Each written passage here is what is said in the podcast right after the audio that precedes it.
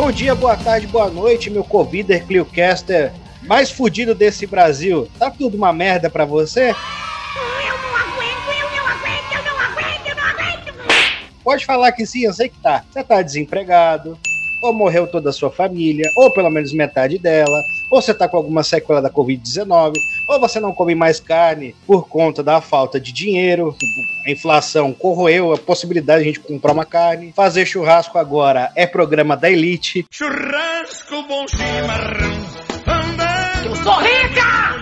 Eu sou rica! Vai pro inferno, Satanás! Tá difícil, meus amigos, mas vamos pra cima. Bora!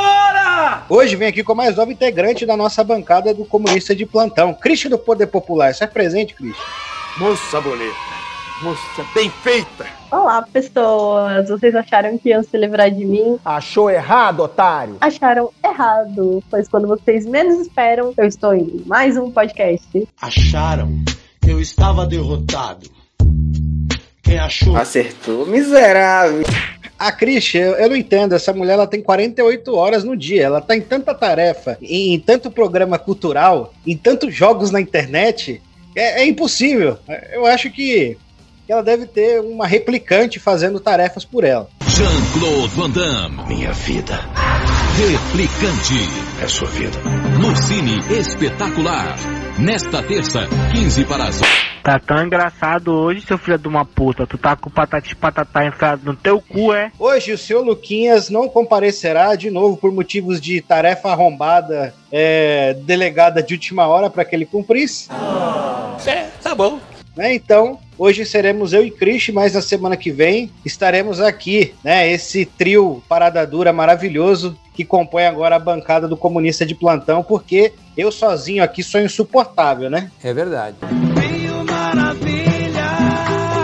Gostamos de você.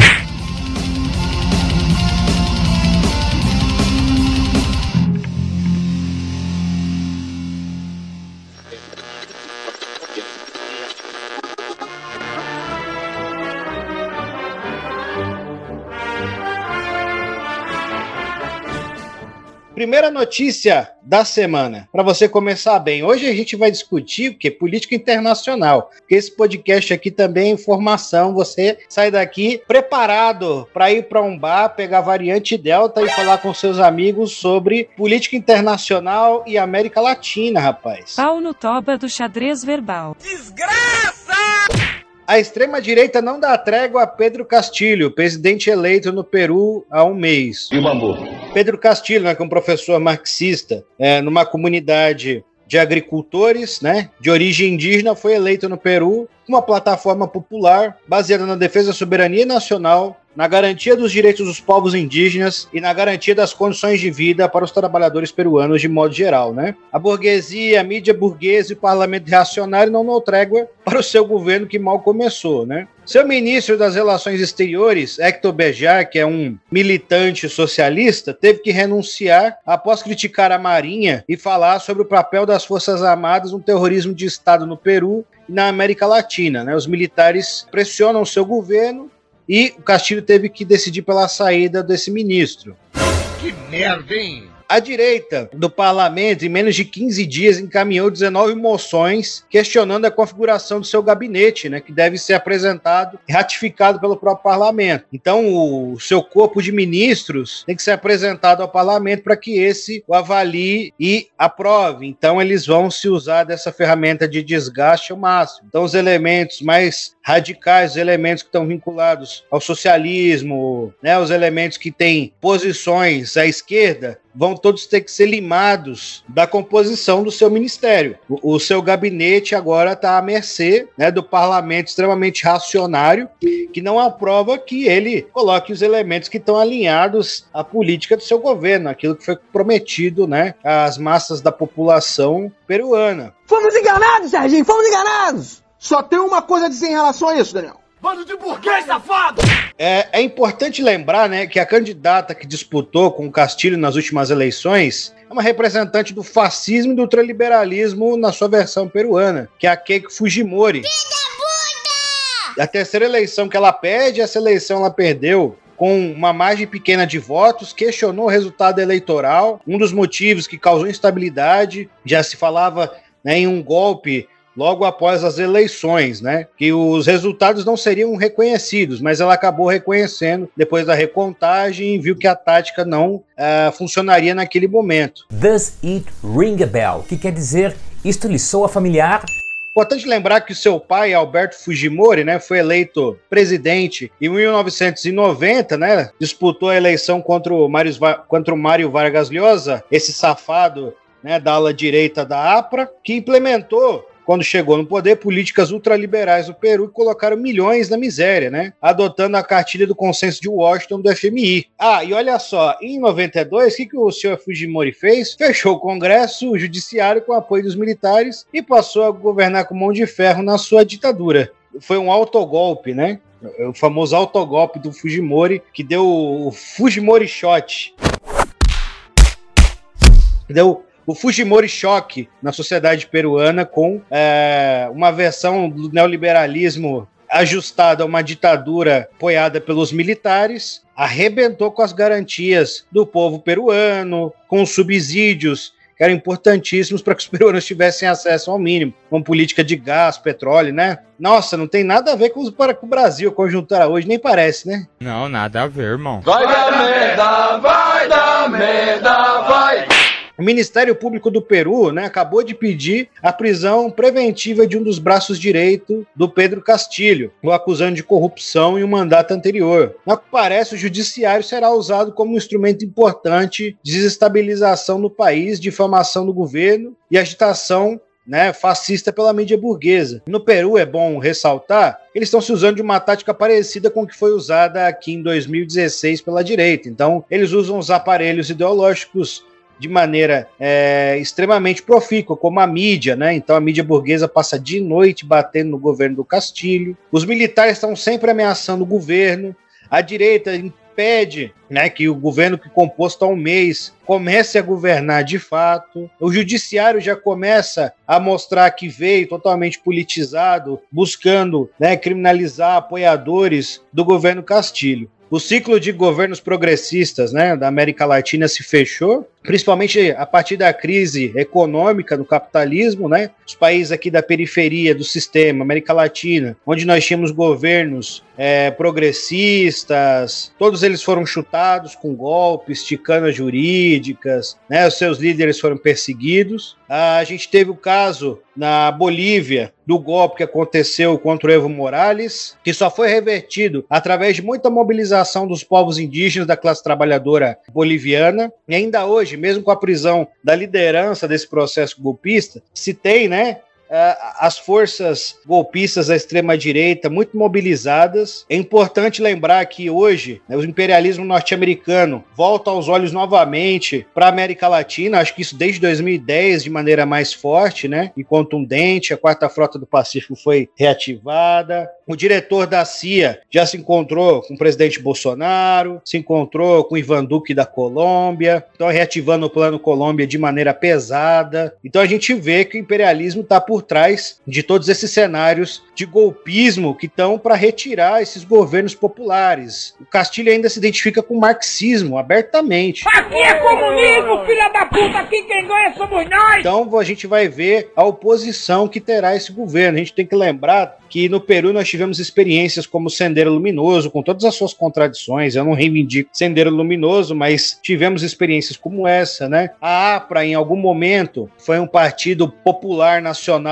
importante nas lutas anti-imperialistas. Os partidos comunistas sempre foram muito fortes no Peru. Você tem várias experiências de áreas liberadas no Peru, onde uh, se estabeleceu governos socialistas, sob a direção ou do Partido Comunista Maoísta ou do Partido Marxista-Leninista. Enfim, vemos que o imperialismo não vai deixar esse palco de atuação de lado e a América Latina é central os interesses do imperialismo, tanto para a compra de commodities, principalmente minérios é, combustíveis fósseis, né, com de influência política. E isso chegou ao Brasil, né? A gente sabe que Dilma Rousseff foi espionada, né, que os instrumentos de repressão do judiciário foram usados totalmente a favor do imperialismo norte-americano. Então a gente tem o Moro indo se encontrar com lideranças do FBI, o FBI, o FBI a CIA escutando, né, a NSA escutando ligações oficiais do presidente. Enfim, a linha segura do presidente era escutada pelo governo Obama.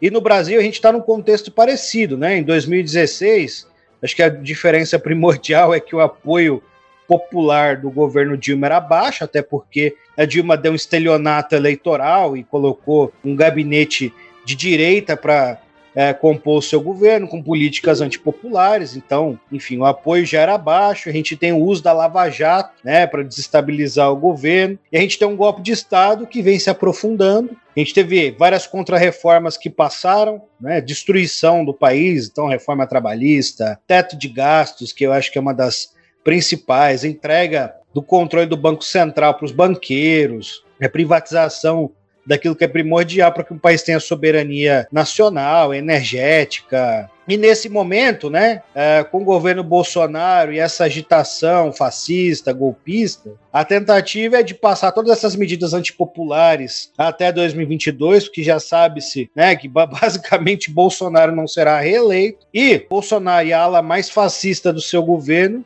né, vão jogando a, a agitação de um golpe para 2022 ou um golpe até antes disso. Né? A gente não sabe qual é a capacidade de fato de fazer um golpe, né, de dar um golpe, uma quartelada, como nos moldes dos golpes que aconteceram nos anos 60 e 70, através desses dispositivos, através de manipulações do processo eleitoral, né, como é o caso da chapa Bolsonaro-Mourão, que foi eleita de maneira ilegal por conta de todo um esquema, né, um aparato de produção de fake news e caixa 2. Não precisa mais é, simplesmente dar um golpe de Estado. A gente sabe que os militares hoje né, tutelam a, a República a burguesa desde 88, mas desse momento estão com papel protagonista de serem as forças que contêm o avanço popular. Então a gente vê, né, os militares ameaçando a torta direito, militar dentro do governo, militar, general de quatro estrelas participando de ato e colocando, é, se posicionando politicamente, os policiais militares sendo né, convencidos por essa agitação fascista do discurso do bandido bom e bandido morto. Enfim, a gente está num momento crítico aqui em toda a América Latina. Eu não acho que a gente está. Tem uma visão otimista que diz que a gente está saindo da lama neoliberal e etc. Eu acho que é necessário ter um pouco mais de realismo nas análises e ficar com os olhos abertos, porque a direita de toda a América Latina está bem, tá bem articulada com o imperialismo norte-americano, tem meios para dar golpes, como já deu aqui no Brasil, na Bolívia, tem a perseguição do Rafael Correia, enfim. São, esses governos todos foram dilapidados. O único que mantém, com várias contradições e alguns acenos à direita, é o governo da, bolivariano da Venezuela, né, e se mantém porque, uh, além né, dos mecanismos né, de Estado, você tem milícias, né, e, obviamente, né, o comandante Chaves não foi burro e republicano ingênuo, como se a República fosse né, um, um espaço de resolução dos conflitos entre as classes, e aparelhou aquele Estado, graças a Deus. Glória a Deus! Amém essa pauta, na real, ela é muito boa até para o sexto internacional, né? É verdade. Quando a gente pega para falar um pouquinho aí de, de América Latina, é interessante ver como a insegurança política na América Latina como um todo não é por acaso. A gente pega o caso do Peru, a gente pega o caso da Bolívia, e aí Bolívia vale dizer que teve um ataque até ao avião que, que ajudou aí na fuga.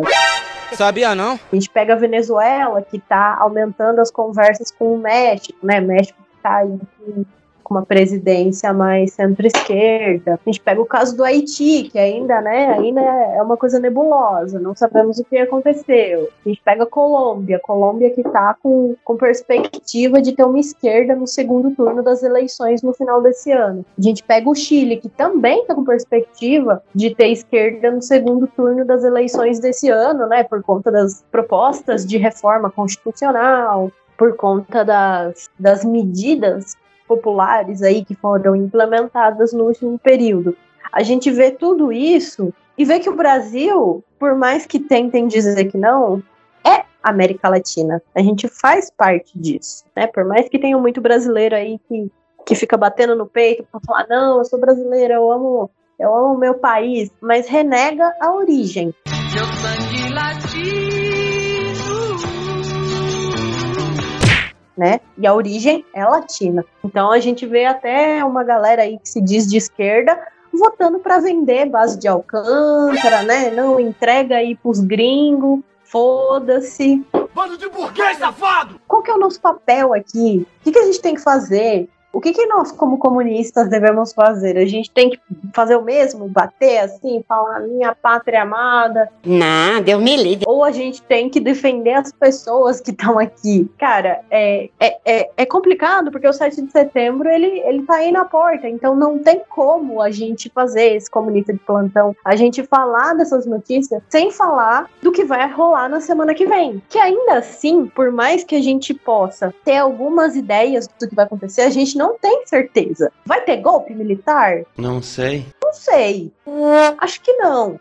Mas é discutível, né? O que, que é golpe para cada um? Começa por aí. Mas acho que, independente do que cada um acha, uma coisa que eu estava discutindo no Facebook essa semana ainda é: tá com medo? De que vai ter golpe? Vai pra rua, porra. Você vai fazer o quê? Você vai ficar com medo em casa, dentro do seu quarto? Ou você vai lá mostrar que a força popular é maior do que a força dos robozinhos do Bolsonaro. Saca? É, é uma decisão simples, na verdade. E por mais que a gente veja que, que existem informações conflitantes, e existem informações conflitantes. De um lado, a gente tem uma pesquisa do Fórum Brasileiro de Segurança Pública que diz que o bolsonarismo radical cresceu 29% entre os policiais militares.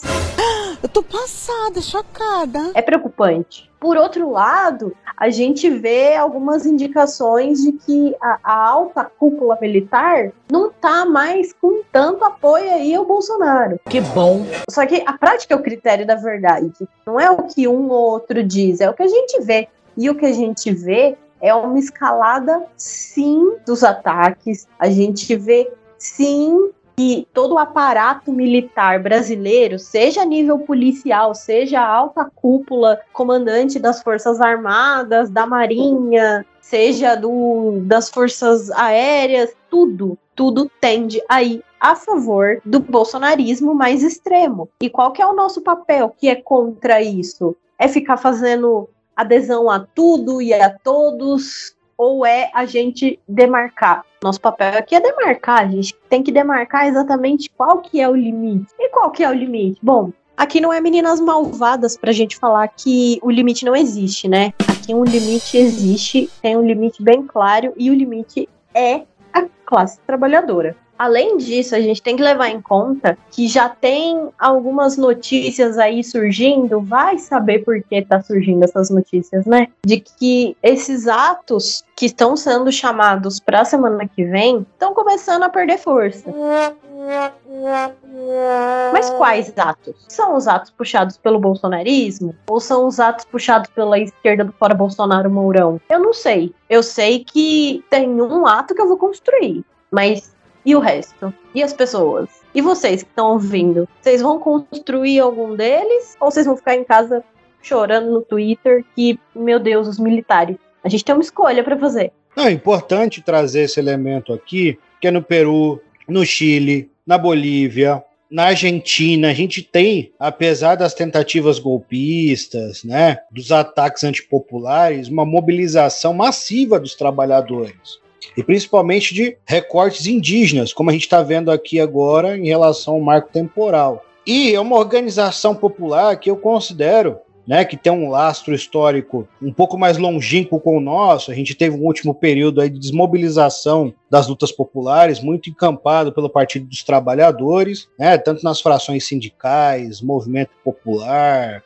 movimento de cultura, enfim, todos os campos a gente teve uma desmobilização, porque aqui majoritariamente o partido mais numeroso da esquerda, o partido que esteve nas máquinas né, públicas foi esse, né, e um partido que despontava essas mobilizações e, as desmobilizou de maneira deliberada, porque se transformou num partido eleitoral de conciliação nacional entre burguesia e trabalhadores. E no Chile, na Argentina, a gente tem um, um histórico de mobilização, né, que ultrapassa né, essa conjuntura brasileira. Lá ainda eles estão em vantagem no sentido de ter uma massa dos trabalhadores organizados em associações de bairro, nas comunas, nos seus sindicatos. Aqui o sindicato brasileiro está morrendo, está agonizante. Faleceu. E a gente vê como a mobilização popular consegue barrar reformas e golpes de Estado. O exemplo da Bolívia, o exemplo do Chile. E a esquerda vai se colocar eleitoralmente agora por conta de um amplo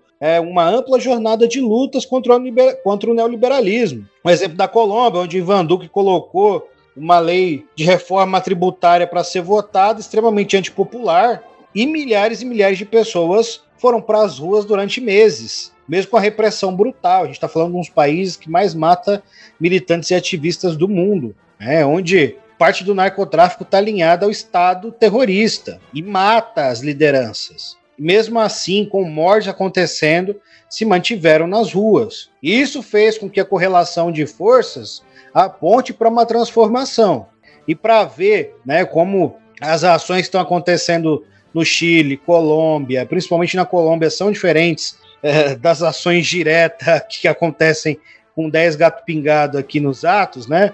Na Colômbia, a gente teve os bairros se organizando para prestar assistência aos lutadores que estavam nos atos. Então, eles fizeram restaurantes populares e enfermarias populares para atender esses manifestantes. Isso é um nível de organização popular que está quem aqui do Brasil. Por isso a gente não compara as duas conjunturas de maneira mecânica não compara a realidade colombiana com a realidade brasileira. Ah, mas na Colômbia a população foi para as ruas, arrebentou com tudo e mudou as coisas. A população está indo para as ruas para arrebentar com tudo agora? Não! Um lado pelo fora Bolsonaro, fora os organizados, fora esses independentes que gravitam próximo à esquerda, a gente vê o grosso da população nas manifestações. Então vamos ter que tomar cuidado com essas análises né, que transpõe uma realidade de outro país para cá. Lá eles comeram muito arroz com feijão nesse tempo, onde majoritariamente o Partido dos Trabalhadores estava desmobilizando qualquer organização popular aqui. Tanto que tomou um golpe não teve reação nenhuma. A reação foi um chororô do caralho. Ai, o golpe de uma guerreira do povo brasileiro não teve reação nenhuma. O povo não saiu às ruas para defender né, o governo justamente porque não tinha mobilização. Nunca mobilizaram ninguém. Enfim, né? Correlação de força se constrói, se constrói agora. Veja aqui no Brasil as forças populares vêm se reorganizando, né? O fora Bolsonaro essa campanha, apesar, né, de alguns problemas, está se mostrando um polo de reorganização das forças populares. Não é à toa que nos setores trabalhadores aí o Bolsonaro vem minguando, o governo muito mal aprovado pela classe trabalhadora, principalmente em relação às condições de vida, enfrentamento da pandemia. Então é assim, a gente tem que construir a mobilização popular agora. E se está com medo de golpe de Estado, o golpe de Estado vai acontecer você estando em casa ou você pode ir e demonstrar força na rua. Se juntar uma organização, um movimento social que você confia e está nas ruas. Porque o seu chororô em casa, no Twitter, não muda nada. Não muda. Simples assim. E outra, não existe essa lógica quando imperialismo é burguesia atacam né, para mudar né, o padrão de exploração de um país, aumentar suas taxas de lucro. Não existe essa correlação de forças de, olha, se nós é, moderarmos o discurso e não formos para o enfrentamento, eles não vão passar a boiada. Sabe de nada, inocente. Não, eles só vão passar a boiada com a porteira aberta. Não tem essa. Quem nesse momento está desmobilizando as manifestações do dia 7, está sendo atentista, está de maneira involuntária apoiando o processo de radicalização do neofascismo no Brasil. A gente não sabe o que pode é, gerar. É sério mesmo, gente. A gente não sabe o que isso pode gerar. Se isso pode gerar um movimento mais organizado dessa base fascista do governo Bolsonaro, se isso pode gerar um processo de mudança constitucional, se a gente pode ter manifestações como a gente teve no passado, né? Com essa base mais organizada estando nas ruas. A questão é que a gente não pode sair das ruas, a gente tem que disputar as ruas, porque lá é o nosso espaço e ir pra cima dessa bolsonaristada. Bo fascista tem que ter medo de sair na rua, tem que ficar quieto. Ser fascista não pode pegar bem. Agora o cara sai na rua, diz que vai matar preto, pobre, indígena e nada acontece. O sujeito desse, ele tem que falar isso dentro da casa dele. Porque se ele tem, ele tem que saber que se ele falar isso na rua, ele toma paulada, ele apanha. Esse é o nosso papel. É disputar a indignação das pessoas nesse momento e ir pra rua amedrontar essa corda fascista do inferno. Principalmente os partidos. Não tô falando aqui dos independentes, né? Que a gente faz um apelo aos independentes que estejam presentes. Mas quem dos partidos, dos movimentos sociais, das centrais sindicais estão tendo um papel extremamente ridículo e recuado, né? Dentro da campanha fora Bolsonaro, não estão chamando para as ruas agora, estão atentando pelo processo de avanço do ultraliberalismo do neofascismo no Brasil. Vocês que estão aguardando que Lula em 2022 resolva tudo, estão muito enganados. Achou errado, otário? Com essa correlação de força, Lula fará um governo antipopular depois de seis meses. Tá claro que vai gerir terra arrasada num governo extremamente antipopular e instável. Não vai ter programa esse governo. Vai ser um Dilma 2. O Dilma segundo mandato, versão aprofundada. Está vindo. O retorno da. Ah, vamos recuar. Vocês vão recuar nas panfletagens eleitorais em 2022? Não vai poder nem fazer panfletagem eleitoral em 2022? Ah, porque tem fascista na rua, poli, parte da polícia está sendo conquistada pelo bolsonarismo. Foda-se! Foda-se, vamos para as ruas, vocês vamos. Ou a gente não vai lutar contra esse processo, não vai disputar as pessoas, não vai fazer o que a gente tem que fazer, que é política nas ruas. Vamos parar com isso, não é para ter medo, não. Vai ficar pior. A gente ainda tem muita margem para ação, muita manobra para ação, as liberdades democráticas vêm sendo atacadas, óbvio, mas a gente ainda não vive numa ditadura. Né, numa ditadura com todas as liberdades democráticas caçadas. Então vamos para cima, porra. Com certeza. E como você falou, né? Se o seu partido, organização, movimento social, sindicato, associação, seja que você faz parte, seja que você faz parte, seja um que você é próximo, se não tá chamando ativamente pro dia 7, tô falando chamar, não tô falando, ah, é, dia 7 vai ter ato. Não, chamar, convocar para todo mundo tá na rua, ela é conivente com a reorganização do bolsonarismo. Eu vou repetir. Repita. Se não tá chamando pro dia 7, é conivente com a reorganização do bolsonarismo, que é real, que existe e tá acontecendo na nossa frente. E tem muita força política aí que se diz de esquerda, se diz, ah, eu sou centro-esquerda, que tá fazendo o quê? Tá bebendo aguinha na frente da TV com a bunda sentada na cadeira esperando a organização popular cair no colo. Não é assim que vai acontecer. É o dever de cada um que se contrapõe ao Bolsonaro, ao bolsonarismo, a cada um que se contrapõe aos ataques neofascistas e liberais desse governo, reivindicar isso. E reivindicar e botar a cara a tapa. Porque eles estão botando a cara a tapa. E a gente, a gente vai ficar se escondendo? Eu não vou. Espero que vocês também não. E o Vitor tava falando, né, do, de como a, a esquerda no resto do continente, como que rolou a organização popular, né? A galera comeu muito arroz com feijão para se contrapor. Aqui nem feijão a gente tá conseguindo comer direito, porra. Tem que comprar é feijão. Cara, você não quer comprar fuzil, não enche o saco quem quer comprar. Puta!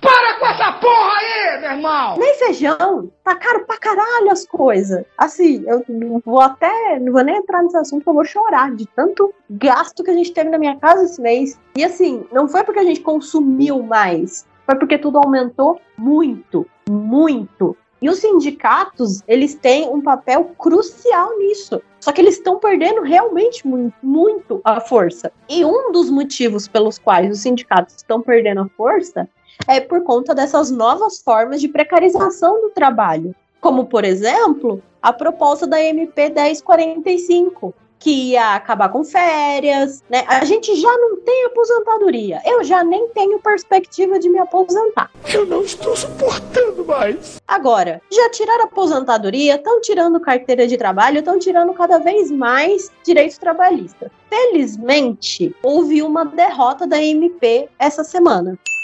Porém, a gente continua sofrendo os ataques e vai continuar sofrendo os ataques. Tentaram privatizar a porra dos Correios.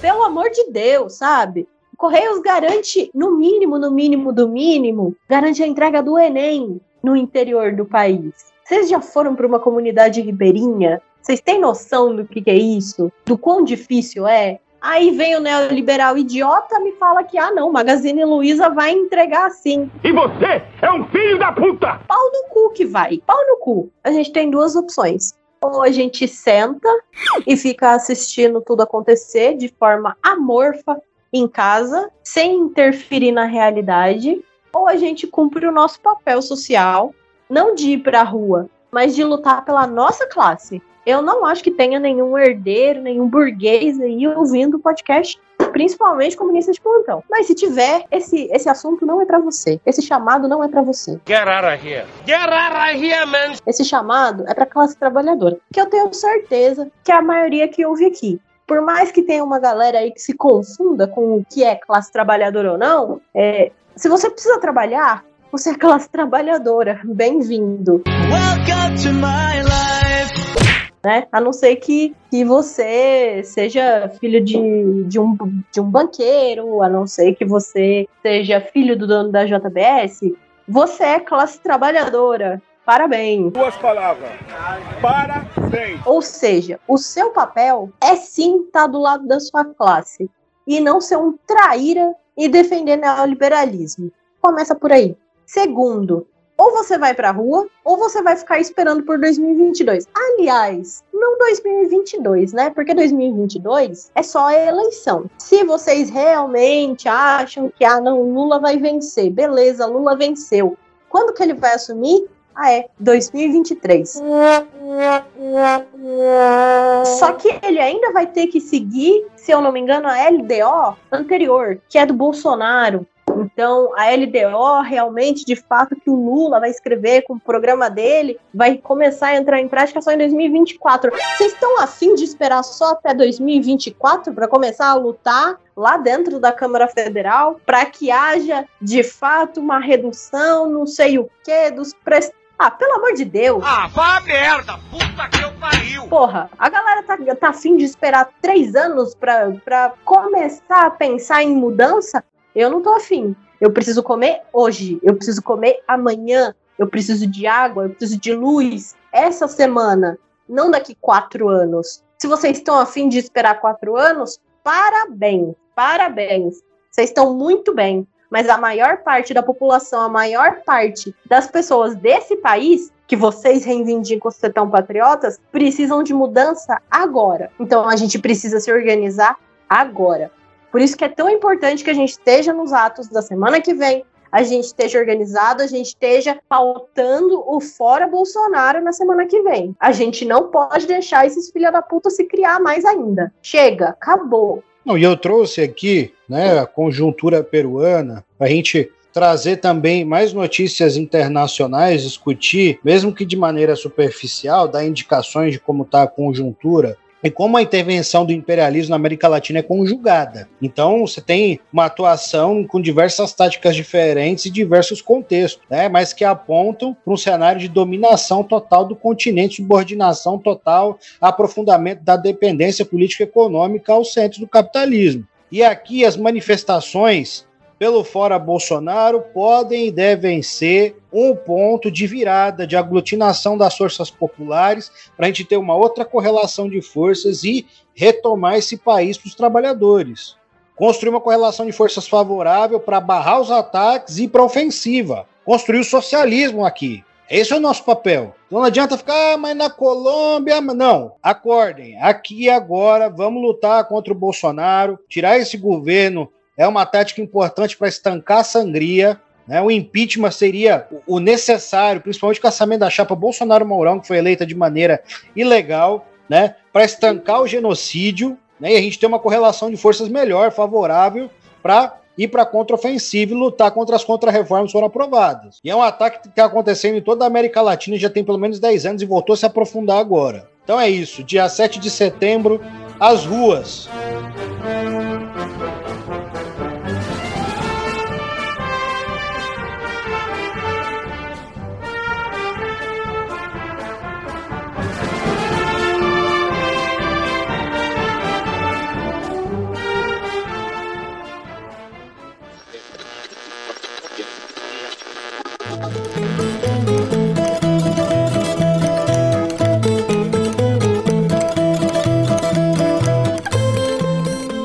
Segunda notícia da semana aí. Eu não suporto mais. Votação do marco temporal, medida anti-indígena e anti-ecológica. O que é o marco temporal? Trouxe aqui um trecho de uma reportagem do Brasil de Fato que pô. Me... Fuma não, pô. Cigarro da uma reportagem do Brasil de Fato, que traz o, a explicação do que é o marco temporal de maneira bem didática e concisa. O processo que volta a ser analisado pelos ministros nessa quarta-feira, no dia 1, né? No dia 1, a gente está gravando no dia 3, diz respeito à posse do território do povo Choclen de Santa, Cadari, de Santa Catarina. Trata-se de uma ação de reintegração de posse contra indígena, hein? Reintegração de posse. Movido em 2009 pelo governo do estado, referente à terra indígena Ibirama. Né? Criticado severamente por, por, organizações indígenas, o marco temporal é uma tese jurídica defendida por ruralistas, né? a burguesia agrária, né? que ergue novas barreiras à demarcação de terras dos povos originários. Pelo marco temporal, os territórios só podem ser demarcados se os povos indígenas conseguirem provar que estavam ocupando a área anteriormente ou na data exata da promulgação da Constituição, em 5 de outubro de 1988, ou se ficar comprovado o conflito pela posse de terra. É muita falcatrua, com um pouquinho assim desadeado. É, nesse momento, nós temos mais de 6 mil indígenas de diversos povos né, que estão há semanas acampados em Brasília contra a tese do marco temporal. Né? O STF vem adiando a votação no que parece uma medida para desgastar os povos indígenas e que essa luta caia no esquecimento da população em geral, né? Hoje, no momento que a gente está gravando, está marcada a votação, dia 3 do 9 de 2021, né? Está acontecendo esse julgamento do marco temporal e até mesmo o engavetador-geral da República, o Augusto Aras, se diz contrário à tese. É só a mobilização do, do povo indígena só a mobilização do povo indígena, a mobilização popular pode barrar o marco temporal, que é um dos ataques mais violentos aos povos indígenas né, no último século. Eu não vi um ataque tão violento é, desde, a ditadura, desde a ditadura militar. Basicamente, o que faz o julgamento né, desse processo uh, contra o povo Choclen abre uma súmula vinculante, né, uma jurisprudência para que todas as comunidades indígenas, todos os povos indígenas, todas as terras preservadas pelos indígenas passem a ser contestadas. Né? E aí os indígenas que vão ter que provar se estavam ou não em 1988 em posse dessa terra. Não interessa se o povo indígena que estava em posse dessa terra foi posto para correr por ruralistas e está em outro local agora. Não, eles tinham que estar tá lá em 88. E os próprios povos indígenas têm que ficar correndo atrás desse processo. É, se trata de uma medida para que os ruralistas consigam tomar todas as terras indígenas e jogar os indígenas em contexto urbano, né? acabar com os povos indígenas, para que o latifúndio monocultor se estabeleça em quase todo o território do país. É, a gente sabe que as reservas indígenas são hoje, tanto na Mata Atlântica quanto na Floresta Amazônica, né, os locais onde há preservação. Fora disso, não há preservação de fato. O último o último ministro do Meio Ambiente mandou uma quantidade abissal de madeira ilegal para os Estados Unidos. É, alguns dos guardas do Ibama foram autuados por estar fora da sua jurisdição, quase foram retirados da, do Ibama, enfim. Né, o Ibama hoje é dirigido por militar. A, a FUNAI é dirigida por militar. É isso, né? É um ataque, para mim, um dos mais violentos né, que eu, nesses meus 26 anos de vida, presenciei é, eu acho que somente na ditadura militar, com a guarda rural indígena, né, com o assassinato de 7 mil indígenas, nós tivemos algo tão violento, né, com o reformatório Krenak, que foi um campo de concentração indígena que se estabeleceu na ditadura militar. Isso aqui vai acabar né, com as terras indígenas. Basicamente, os ruralistas vão se usar de todo o, o seu poder político-econômico para no judiciário requerir cada terra indígena desse país. Todo dia tem uma merda. É um ataque violento, né? Todos os povos indígenas, o povo brasileiro de modo geral. Né? E é um ataque é, antiecológico. Isso é para plantar soja em terra indígena hoje que é preservada e tem boa parte da sua fauna e flora preservados. Isso é um ataque contra, né, diversidade cultural, contra os povos originários desse lugar que já foram massacrados, exterminados. se tem hoje a reminiscência do que os povos indígenas foram. Durante a pandemia, nós tivemos casos de negligência aberta contra os povos indígenas, de vacina falsa sendo aplicada em indígena, de vacina que não chegou até os indígenas, de autoridade do governo, o Bolsonaro tendo contato com comunidade indígena sem máscara. Filho da puta! É isso, esse governo já falou, na, na campanha Bolsonaro falava, nem um milímetro de terra demarcada para indígena e quilombola. E é isso que estão fazendo. O marco temporal é isso. Espero hoje que com a mobilização dos indígenas, dos partidos, movimentos sociais, não se aprove né, esse marco, porque assim, é um dos ataques mais violentos que eu vi nos últimos tempos aos povos indígenas. E você falou uma coisa, Vitor, muito importante, que é a questão dos quilombos, né? Que isso às vezes passa despercebido até por nós, né? Até pela esquerda passa despercebido que o marco temporal vai atingir também quilombos.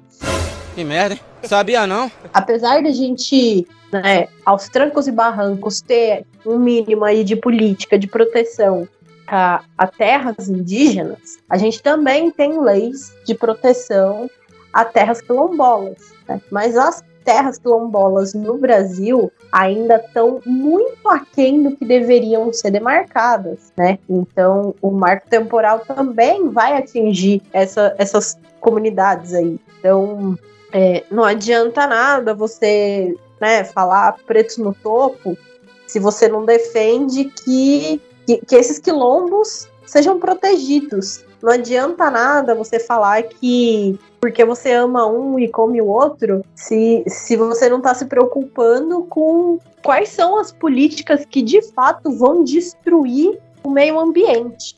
E tudo isso tem um motivo.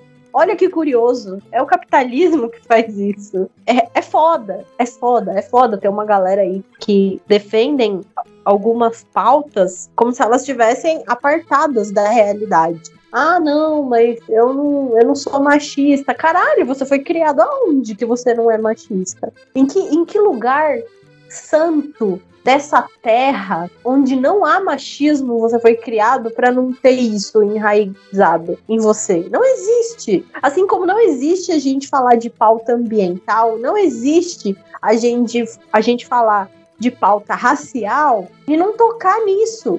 É o capitalismo que faz isso. É o capitalismo que permite esse consumismo desenfreado. É o capitalismo que permite que essas comunidades não tenham acesso à própria memória. Então, é, é, é ruim, né? É ruim, é chato, é feio. Quando a gente vê uma galera que se reivindica de esquerda, né? Mas uma esquerda soft, né? Sem incomodar ninguém. Não precisa incomodar. Pra que, que eu vou falar dessa galera, né? no máximo por uma questão estética, né? Tirar uma fotinha bonita. Porra, o, o maluco lá, o, o Vitão, não o nosso Vitão, o Vitão, o cantor Vitão, até ele foi para lá solidarizar com a causa indígena. Caralho, o maluco é brabo. Porra! E tem organização e partidos e uma galera por aí não tá preocupado, né? Não tá dando atenção devida a essa discussão que na real não é uma discussão, é um embate feio. É um embate feio. E aí a gente vê a Globo, por exemplo, de um lado, ah, vamos soltar uma sériezinha aqui falando sobre essas três mocinhas querendo defender o meio ambiente. E no meio disso, a gente coloca uma propaganda de o agro é pop. Pop pra quem? Pop pra quem? Cara, pra vocês terem uma noção, a galera que, que mora aí bem tô falando bem, bem, bem pra, pra dendrão aí dos interior de Goiás, de Mato Grosso, Mato Grosso do Sul, Amazônia. Vocês acham que, que, que essas áreas são, são demarcadas? Porra nenhuma. Sabe como que funciona? A gente tá em 2021, sabe como que funciona compra e venda de terras? Não tô falando fazendão, não, tô falando sítiozinho mesmo. É na base da troca ainda. Tem muito disso, muito disso. Eu passei por isso essa semana. Eu tenho família no Mato Grosso e as únicas ofertas que eles estavam recebendo para um sítiozinho que tinha lá era, ah, toma esse carro, fazer troca mesmo saca? É, a situação, a falta, falta de uma reforma agrária no Brasil é grotesca. É grotesca porque ela atinge a alimentação básica brasileira, ela atinge a proteção ambiental, que a gente não tem, basicamente, né? A gente não tem. Ela atinge os povos originários, os quilombolas, os trabalhadores do campo. Mas aí a gente quer mais soja, né? Porque veganos no poder, é isso? É isso que a gente quer? Não, deu me livre. Pra mim, não. Pra mim, faz mais diferença ter comida no prato do que Ai, mas eu não quero frango, tem que ser soja, sabe? Pau no cu. Pau no cu. A partir do momento que a gente, que a gente tiver condições de ter uma comida o mínimo industrializada possível, a gente conseguir ter uma alimentação saudável, conseguir ter comida no prato de toda a população brasileira, aí a gente fala, né, de exploração animal ou não. Até lá, meu amor, ó, Foda-se! é um caminho bem longo, bem longo para percorrer. E que pena, que pena que a galera que defende o meio ambiente não vê a importância material, material de proteção ambiental que os os povos originários têm nesse país. Mas não só isso, porque os povos originários não podem também ser, ser os povos originários não podem ser instrumentalizados e minimizados unicamente a como ah, é, são os, os de, de guarda aí da, da, da Amazônia. Não é só isso, não. Não é só isso. A gente tem muito a aprender e a gente tem sim uma reparação histórica aí para fazer. Aliás, uma reparação histórica que não fica só no norte do país. Vocês estão muito enganados. Quem acha que só tem só tem povo indígena no norte do país. Não tem, tem no Nordeste, tem no Sudeste, tem no Sul, por mais que tenha gente que queira a fazer esse apagamento. Eles existem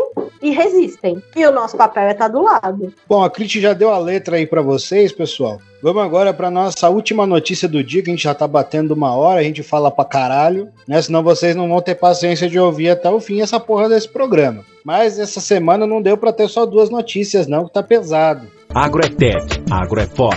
O pop não poupa ninguém.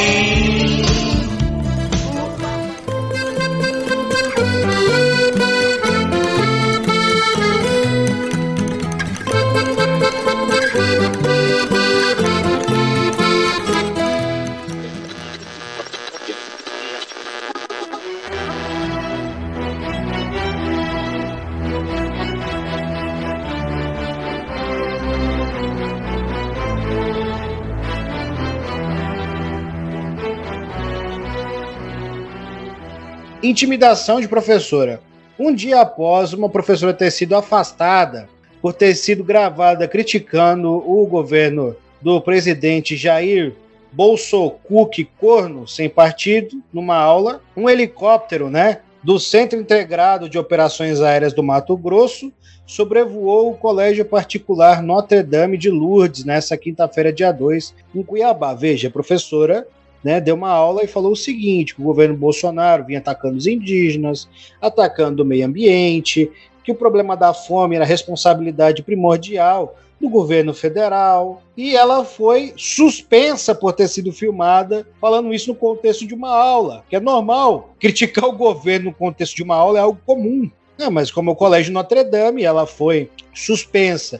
Um dia após, você tem um helicóptero sobrevoando a escola um helicóptero do Centro Integrado de Operações Aéreas do Mato Grosso sobrevoando a escola com uma bandeira. Isso é uma ação de intimidação que até hoje eu não tinha visto.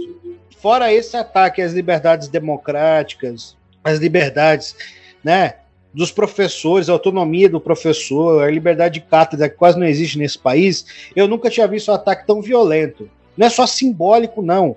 É o Estado, né, o Centro Integrado de Operações Aéreas, usando um helicóptero, colocando querosene na porra do, do helicóptero e subir, com tripulação, indo até a escola, estendeu a bandeira do Brasil um dia após a professora ser suspensa por criticar o governo. Essa é uma ação de amedrontamento.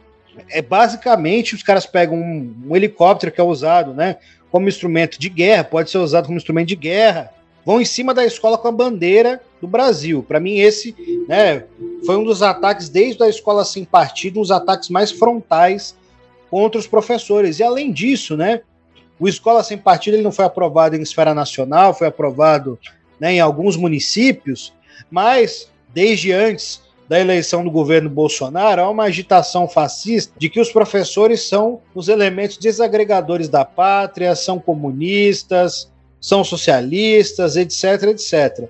Primeiro que isso é uma falácia, né, porque a maior parte dos professores não estão vinculados ao socialismo, mesmo ao progressismo. Quem entrou numa sala de professores sabe né, que na sala de professor, muitas vezes você não sabe se está conversando com um professor do ensino fundamental ou com Mussolini.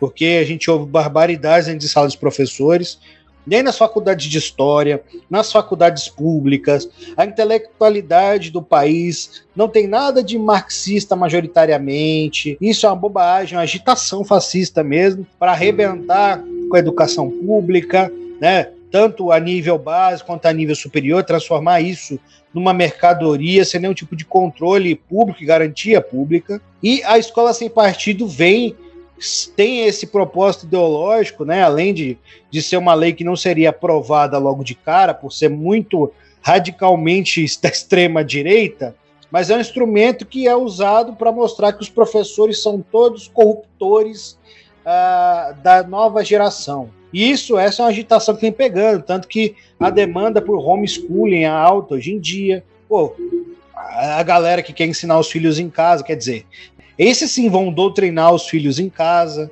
porque não vão seguir nenhum tipo de diretriz para fazer educação dos próprios filhos. A escola sem partido né, veio sendo usado para isso, para chegar nesse nível. É o ataque né, na República Burguesa de 88 até hoje, mais violento à liberdade dos professores. Fora isso, é entrar em sala de aula e meter tapa na cara. É o que está faltando. Véio, os caras levantaram um helicóptero um dia depois para ir lá ficar com a bandeira do Brasil. E a escola disse que solicitou isso por conta da Semana da Pátria. Semana da Pátria semana que vem, porra. Você acha quem que acredita nesse tipo de coincidência? Ninguém. Queria eu que as escolas ensinassem marxismo. Se elas ensinassem, haveriam marxistas por aí. Sonho meu. Haveriam muitos marxistas. Olha que curioso. Se as escolas e universidades ensinassem marxismo de fato, para começar, não ia ter tanta gente falando besteira de marxismo. É verdade. Ia ter gente que ia saber o que é marxismo. Mas, infelizmente, não. Não é. Não são não são marxistas, né? A gente fica muito triste com isso na real, né, Victor? Eu fico muito triste. Eu queria. Eu queria que a gente tivesse esse, essa, essa aula interdisciplinar nas escolas. Queria muito. Eu, eu vejo uma criança saindo de uma escola do ensino fundamental 1 e lembro dos pioneiros. Só falta a bandaninha vermelha no pescoço. E o pior é que a gente vê um aparato estatal sendo utilizado para isso. Aí depois esses militares vêm chorar quando a gente faz piada que eles deviam estar tá pintando meio fio. Não sabe nem pintar meio fio, nem pintar máscara na cara no Photoshop, mas ir fazer intimidação com o professor pode. Isso eles estão com o tempo sobrando, né? Aí é, é complicado, né? É complicado. Porque, de um lado, a gente tem um presidente né, que foi até expulso das Forças Armadas, não lembra disso, né? Não conseguiu seguir o, o mínimo de regras militares, que fica aí fazendo ameaça de qualquer coisinha que acontecer com o Brasil, vai lançar os militares, vai usar força, força armada. Eu acho que foi com, com Macron, né? Que ele falou isso, se eu não me engano. E se invadisse o Brasil, ia ser recebido com, com as Forças Armadas, né? Infelizmente, as nossas Forças Armadas estão ocupadas intimidando o professor. Aí depois vem falar: ah, não, eu quero mais saúde, mais educação. Pera lá, mais educação? Qual educação que você quer mais? Porque, assim, um tipo de educação onde o professor não tem a possibilidade de colocar contradições da realidade dentro da sala de aula, eu não quero esse tipo de educação. Então, quando a gente defende algo, a gente tem que definir muito bem o que a gente defende. Não é só falar, ah, eu quero saúde. Que tipo de saúde? Você quer a saúde do SUS privatizado? Ou você quer um SUS forte? Então, galerinha, não caiam em qualquer papinho por aí. Não caiam. Vão a fundo, pesquisem, olhem, olhem com um olhar crítico a tudo. Porque senão a gente vai estar só sendo mais gado. Questionem tudo, vejam as coisas que estão sendo ditas, mas não só ditas, as que são feitas também. Não adianta virar e falar que defende educação, que defende que as crianças sejam, sejam ensinadas com liberdade. Que liberdade é essa? Qual liberdade é essa? É, a única coisa que a gente tem que suprimir são os ataques. Se a gente tem alguém ensinando a acabar com a liberdade de pensamento, aí sim, aí sim a gente questiona.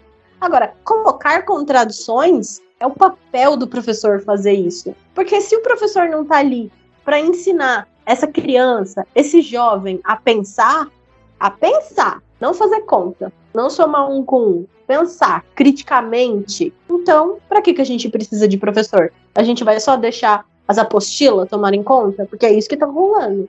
É isso que está acontecendo. As apostilas estão tomando conta das escolas. Não existe mais pensamento crítico. Está sendo minado. E, infelizmente, só as escolas públicas estão conseguindo ainda resistir um pouco. Mas, assim, um pouco, né? Não tanto. Então, galera, a gente tem, a gente tem um caminho aí difícil para percorrer.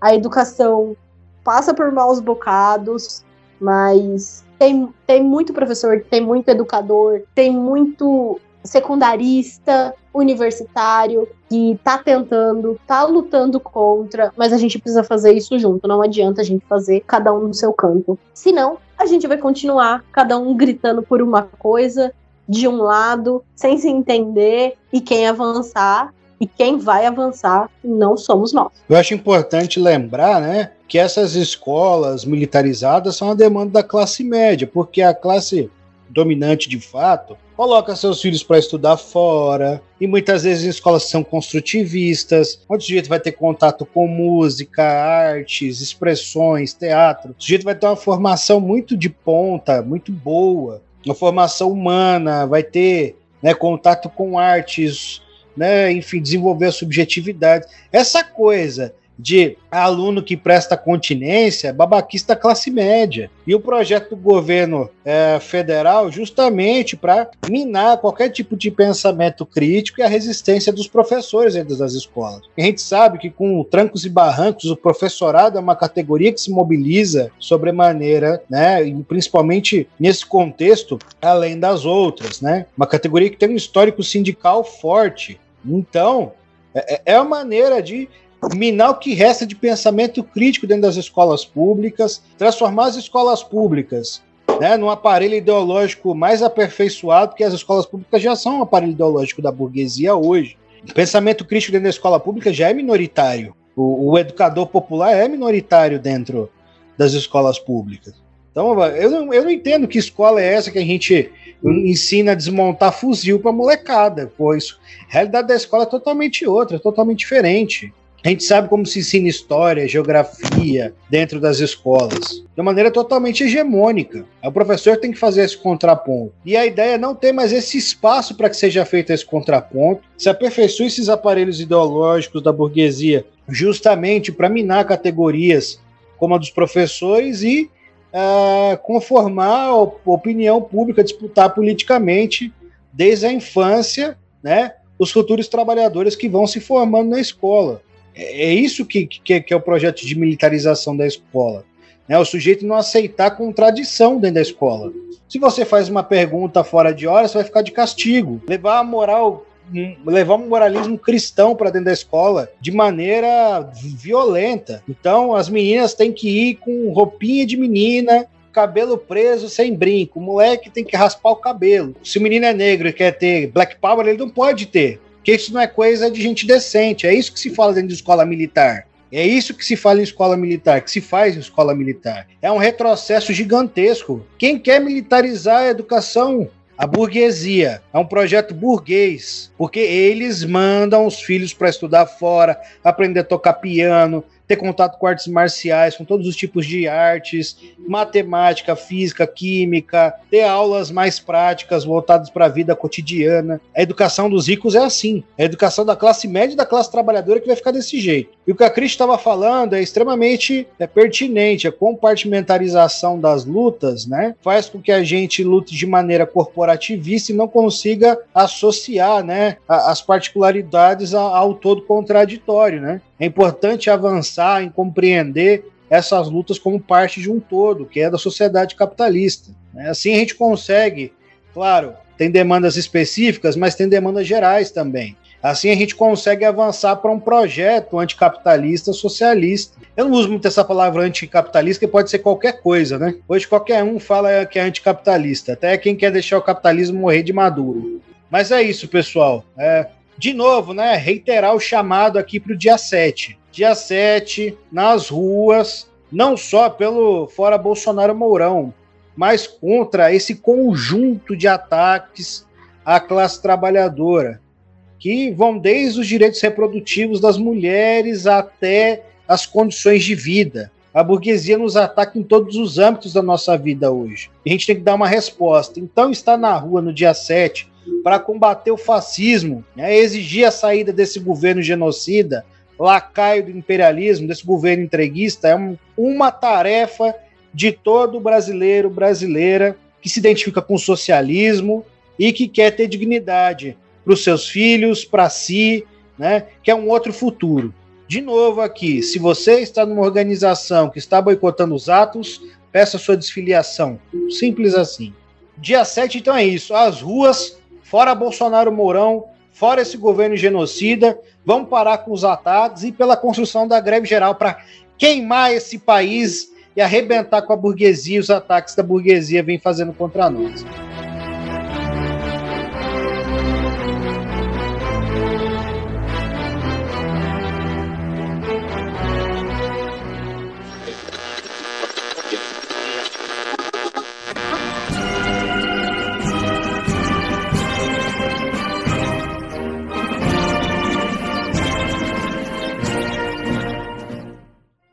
Vocês gostaram deste belíssimo programa, que eu tenho certeza que para você que vai ouvir na segunda-feira, né, é um programa de coach. Você acorda, ouve o comunista de plantão, fica feliz. Não, nada a ver, irmão. Vai trabalhar na, na força da produtividade neste dia. Desgraça! O que você faz? Você vai lá no nosso Catarse, vê as faixas de financiamento, uh, escolhe uma das faixas de financiamento que se encaixa no seu orçamento, tá foda, tá difícil, a gente sabe, e nos patrocina. É, o seu patrocínio faz com que isso aqui esteja de pé, que a gente pague né, rosteamento do site e tudo mais. Compre os equipamentos que eu estou usando aqui, um microfone, foi comprado pelo dinheiro de vocês, meus queridos. É você que financia essa merda aqui, seu maconheiro! O fone também. Então, os equipamentos, isso tudo é comprado com dinheiro de vocês. Vá lá no nosso Pix, faça um Pix pra gente, manda um Pix, o Pix é o novo Manda Nudes. Se quiser mandar nudes e rolas, também pode mandar. Vá lá, manda um Pix pra gente. Aquele piquezinho de dinheiro ilícito a gente também aceita, né?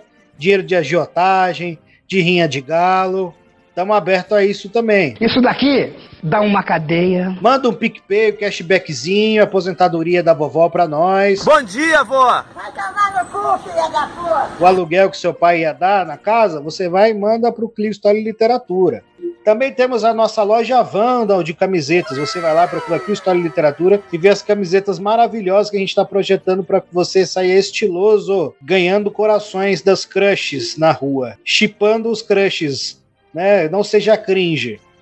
E por fim, Vá lá na nossa Livraria da Musa, todos esses links que eu falei aqui para você estarão na descrição desse episódio. Você vai ver que nós somos muito bons, cara. A gente separou para você 50 títulos especiais para que você se transforme no intelectual, no inteligentão, num Leandro Carnal, num filósofos, para que você seja chamado pelo Roda Viva. Nada, eu me livre. Para que você fume cachimbos e fale sobre a vida, para que você sente na Starbucks com um olhar soturno e tome um café enquanto digita no seu MacBook e olhe de maneira blazer para as pessoas que passam na rua. Lá você vai se transformar no rei da conversa de bar. Com os livros que a gente indicou para você, vai se transformar num grande inteligentão. E se você quer transformar o, o Cristo da literatura, né, num comissariado de agitação, propaganda internacional, né, que atinja todos os povos do globo, convocando as massas de todo mundo ao internacionalismo proletário e à revolução, nos financie. Tá certo? Bora! Bora! Hora do show, porra! Cristian, tem algum recadinho final? Um beijo para vocês, cheirosos. Vejo vocês nos atos. Vamos fazer a lá francesa. Queimar tudo, derrubar estátua, derrubar a burguesia, instaurar a Comuna de Paris. A gente só tira parte de ceder para a direita. Como diria o rapazinho que é um ícone dos atos, né? É, vamos para a rua para fazer o certo, tá certo? E como diria o nosso grande ursão da Ursal, o nosso Brainiac, a nossa luz, a nossa essência, a nossa centelha de vida, né? o nosso mentor, o nosso mestre, o pai de todos. Bruno, é vida que segue. Falou, pessoal, até a próxima. Até, gente. Beijinhos.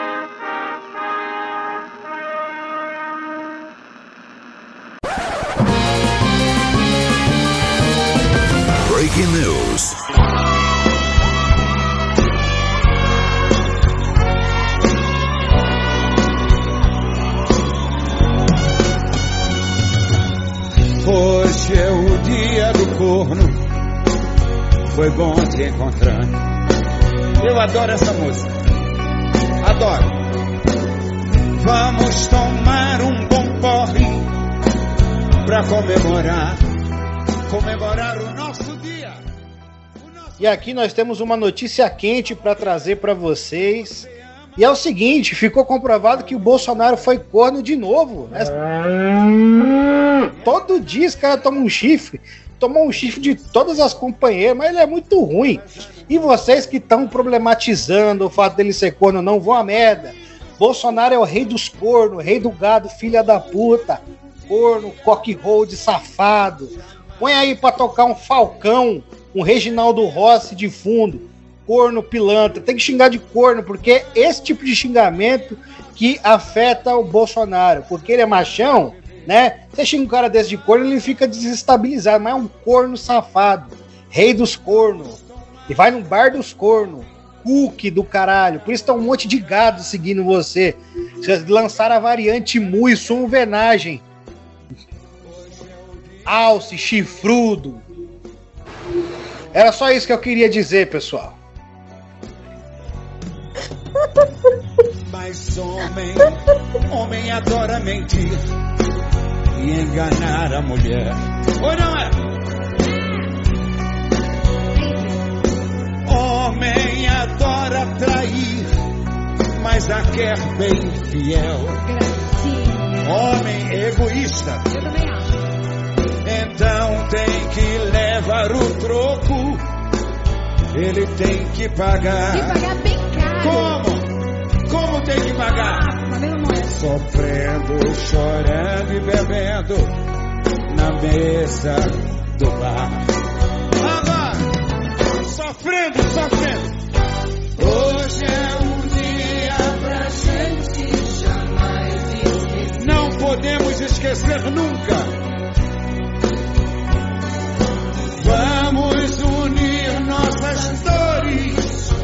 Chorar e beber. Ah, Deus. Vamos tomar um bom corre para comemorar o dia do corno. Hoje é o dia do corno. Foi bom te encontrar.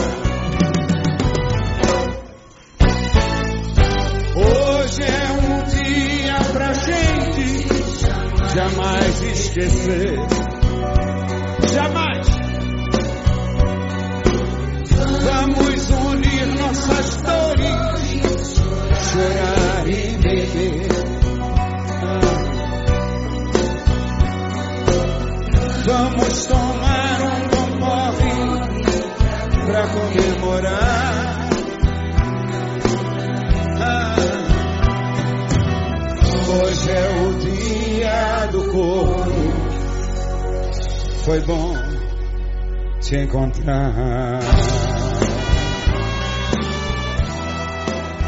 Foi bom te encontrar.